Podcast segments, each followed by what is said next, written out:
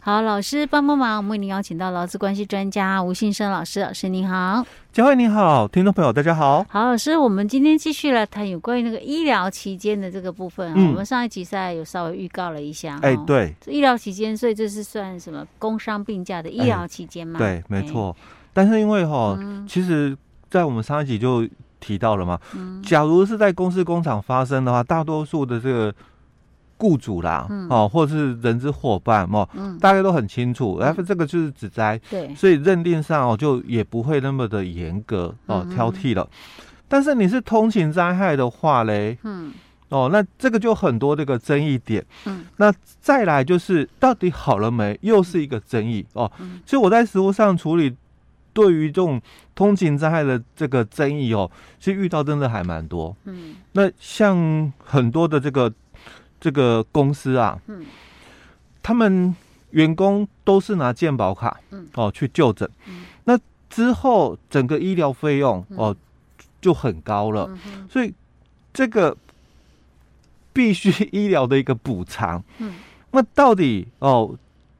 要要怎么去认定呢？因为我们刚刚就讲，如果你一开始做对的话，嗯，哦，你不应该是拿那个健保卡，哦，应该是拿那个什么，哎，职灾门诊单，哦，有住院就拿只灾住院单嘛，哦，所以其实费用就不会那么高。老师，那这个只灾门诊单是公司人资给的吗？哎，对，因为你你要有公司盖章，你才能够。用这个职灾这个身份去就诊，所以那问题是出在哪里？出在公司啊，对不对？他不肯给。就我们我们上一集就提到了，就是有些人资伙伴他就会认为说，哎，因为早期其实哈，这个是劳保局它本身有控管，一家公司哦，一个月只给几张，后来才比较宽松，就是你自己上网可以下载，嗯哦，那。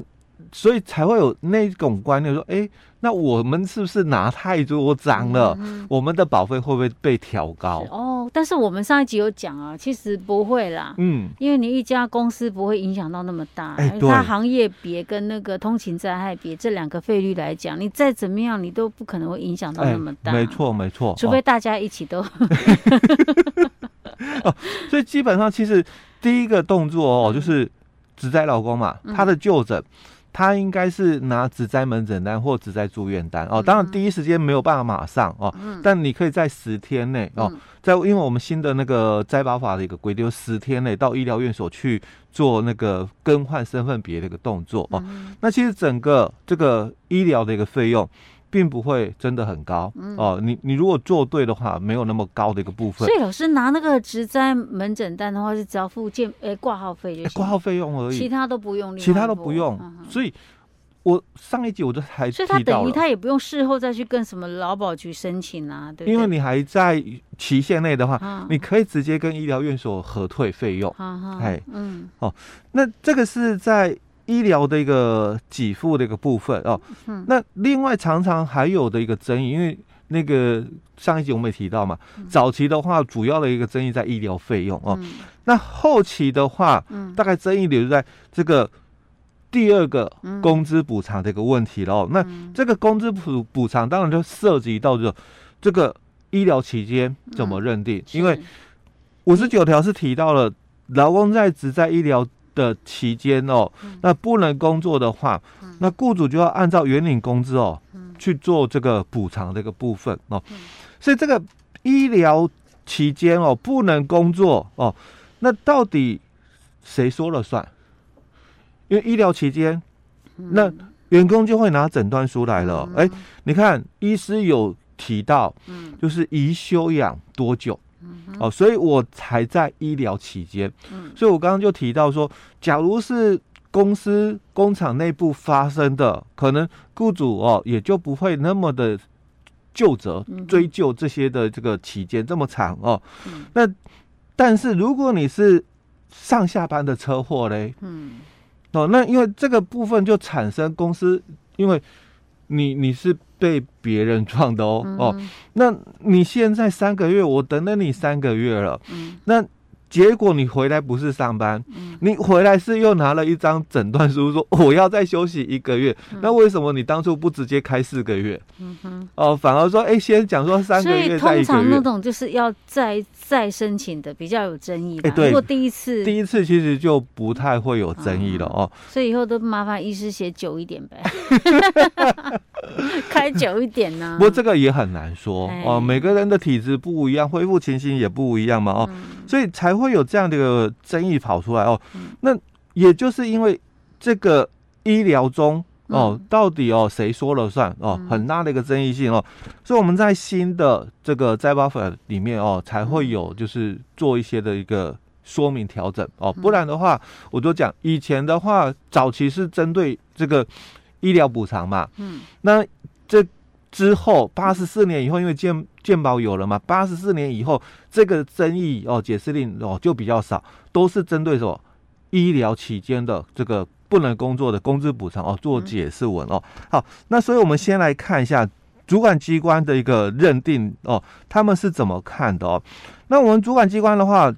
基本上解释令哦，那当然如果你不服主管机关这个。看法嘛，嗯，那你可以就是再上诉、嗯、哦，就是你可以有诉愿会的部分哦。嗯、那我们今天来介绍的是这个诉愿会的一个认定哦，嗯、就你可能对于解释令哦，你看法不一样，你又提出了这个上诉的一个部分哦。嗯、好，所以劳动部在一百零八年哦，它有一个这个诉愿会的一个这个决定书里面就提到了、哦、这个劳保局哦认为说这个劳工哦，他在这个。只在医疗期间的不能工作，只有短短的一段而已。嗯，哦，那并不像劳工朋友他申请的这么长，所以当然劳保就没给付那么多哦。所以劳工朋友就按照那个这个公文里面说，哎，你可以在六十天内啊提出争议审议啊，所以他就提出了嘛。可能争议审又驳回，所以才会有后面的一个诉愿的一个部分哦。好，那。我我们委员会里面都提到了，说这个劳保条例三十四条有提到，不能工作哦，指的是劳工在伤病医疗期间不能从事工作，并且经过医师诊断认定，那这个劳工哦，他有没有符合伤病审查的这个给付的这个情理的一个要件？当然要按照我们医师就他自己的专业的一个判断哦，来认定这个合理的。治疗的一个期间，当然这个治疗期间哦，合理的治疗期间包含复健哦，还有在这个期间里面有没有工作事实的综合审查哦。那这句话很重要，就是有没有工作事实，因为我们在五月一号这个灾保法实施以后，我们就看到了这这句话嗯被。修在我们的施行细则里面了哦，就是你到底在这一段期间有没有工作事实哦，很重要哦。所以他讲了哦，并不是仅仅以不能从事原有工作哦来做判定哦。那也就是一样，我们在细则里面也是讲这个哦，不是说你。不能从事原来的工作哦，哦，而是连轻便工作都不能做。是，哎，老师分享这个是一百零八年的时候劳动部的一个诉愿决定书。对，事实上他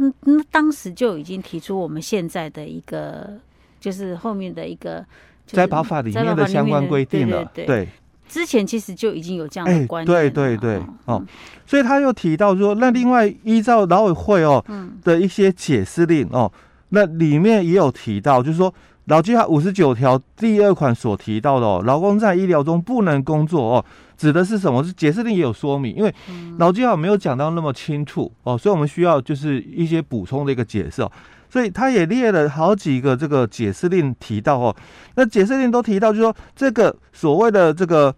不能医疗中不能工作哦，指的是劳工在只在医疗期间，那不能从事原劳动契约所约定的工作哦，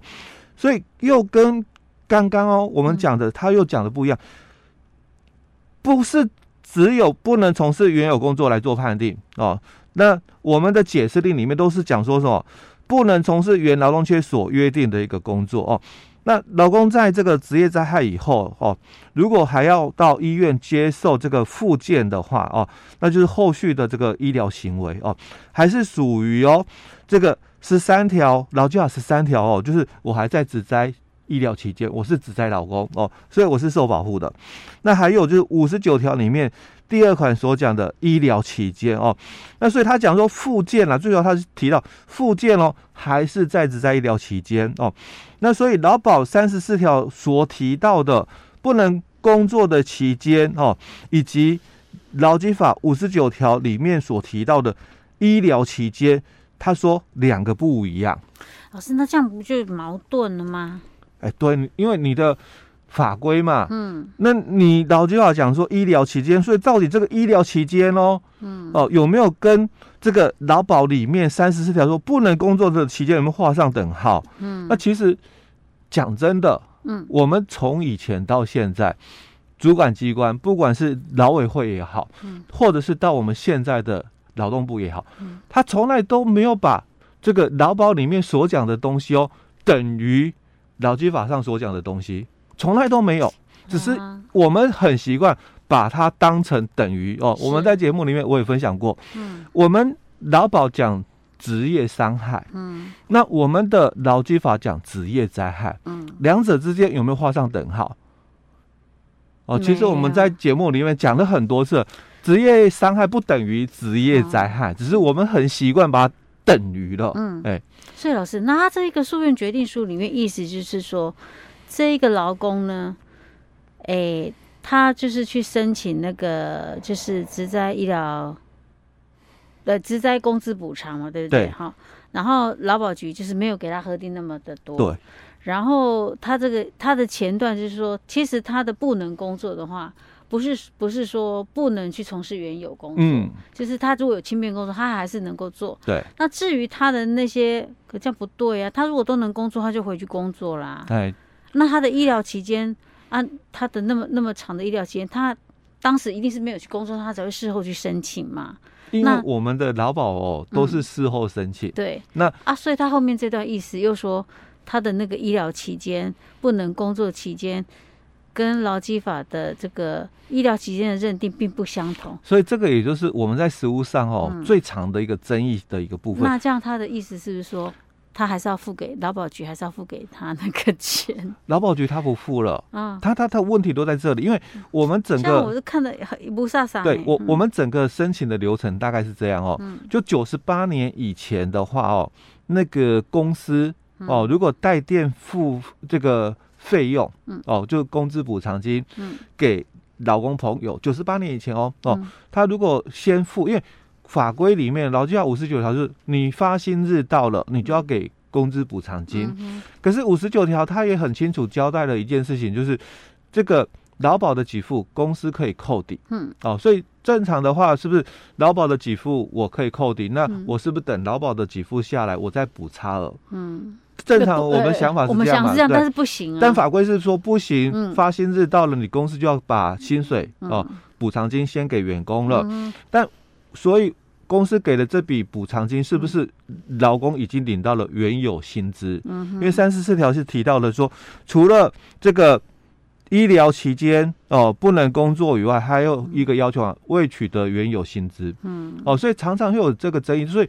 这个劳保局他也知道。所以他说，你们只是代垫付，嗯，哦，你你代我劳保局嘛，嗯、先垫付给那个老公朋友，嗯，所以当然这笔这个劳保局我该付的这个伤病给付的费用，哎、嗯。欸，那我就归垫你公你公司，嗯、这是九八年以前的作业是这样做，嗯，嗯嗯。但因为九八年以后，这个有委员立法委员哦就提到，哎、你们劳保条例不是明明就规定这个